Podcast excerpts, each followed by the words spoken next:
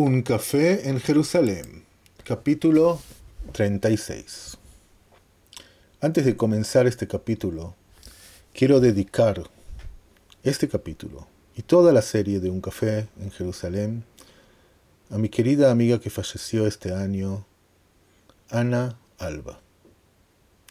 Ana Alba, una de las mejores periodistas extranjeras que conocí en Jerusalén. Ya vivió acá varios años y tuve el orgullo de conocerla y se hizo una muy buena amiga mía.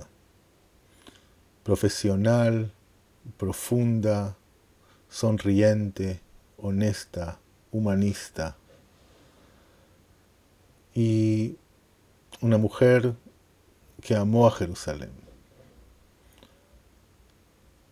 Este capítulo y los capítulos desde el primero hasta ahora los dedico a ella. Que descanse en paz. Esa noche Daniel no durmió. O no durmió mucho, la verdad. Muchos pensamientos no nada más sobre eso que se va a encontrar con Ana a las nueve de la mañana en el punto de Mamila, sino, otra vez, ¿para qué necesita todo eso? Quería llamar a Noah. Noah sabe que él está haciendo un proyecto de periodistas con Ana, pero la verdad que no sabe el peligro, no sabe los detalles. Él la llamó, hablaron breve de unas cosas y de ver cuándo se van a encontrar. Pero no le dijo nada. Mejor que no se preocupe. Así pensó. Después de que terminó de hablar con Noah, los pensamientos no nos dejaron dormir. Seguía, de todas maneras, pensando y pensando. ¿Qué puede ser? ¿Para qué quieren a Ana y a mí? ¿Qué nos quieren decir eso? Si quiénes son. Ana sabe, pero la verdad que yo no tengo tanta idea. Hasta ahora no estoy seguro que alguien me persiguió. Pero puede ser que sí. A las 5 de la mañana salió a caminar. Una de las cosas que hacía de vez en cuando. Caminar por las calles de Vaca. Sí, no lejos de donde él vive. Hasta el parque del ferrocarril antiguo. El parque del ferrocarril antiguo es un parque hermoso que está en la ciudad de Jerusalén y ahí corre bicicletas, gente camina, pasean con perros. Sí, un lugar de recreación. De manera increíble también a las 5 de la mañana. Caminando ahí. Con su ropa de deportes. Así cuida un poco la salud, por lo menos. O trata. Y así les pasa un poco el tiempo.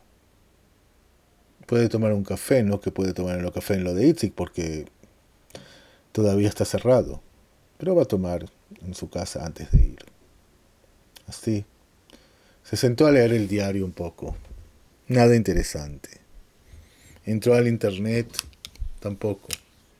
Pero pasó el tiempo. Y a las nueve de la mañana estaba ahí. En el punto de Mamila. La vio a Ana de lejos. Sí. Y ella con su sonrisa vino. Oh, Veo que viniste, ya pensaba que no ibas a venir, que tendrías miedo de lo que podrá pasar. Ana, no te rías de mí. No dormí toda la noche. Entonces, ¿por qué no me llamaste? Yo tampoco dormí toda la noche. Tuve que preparar algunos artículos para mandar a España y otros para otros lados. No, no hago esas cosas. No molesto a la gente en el medio de la noche. A mí nunca me molestás. Vos sabés, y seguro que tenías cosas interesantes para decir. ¿Cuándo van a llegar? preguntó Daniel. La verdad no tengo idea, dijeron que, que estemos a las nueve. Diciendo eso, frena un auto. Negro, largo y oscuro. Se abren las ventanas. Como en una película, la verdad. Daniel pensó. ¡Qué locura! Estoy en una película acá. Suban. Suban. ¿En serio? ¿Dijiste, ¿Dijiste suban? ¿No decís hola, shalom, Alan, algo? ¿Suban? ¿Qué estamos acá? ¿En una película de James Bond? ¿Qué quiere decir suban? Suban, dijo el chofer del auto. Los están esperando. Ana y Daniel subieron al auto. Cerraron las puertas y como en una película, encerrados en el auto, empezaron a viajar. Las ventanas negras que ellos pensaron que eran nada más de afuera para adentro, se ve que son de adentro para afuera. No ven nada. Ahora tienen que pensar bien a dónde están viajando, porque no ven nada y de una manera rara tampoco para adelante. Un café en Jerusalén, capítulo 36, por Uri Ayalon. Los invito en unos días a escuchar el capítulo 37.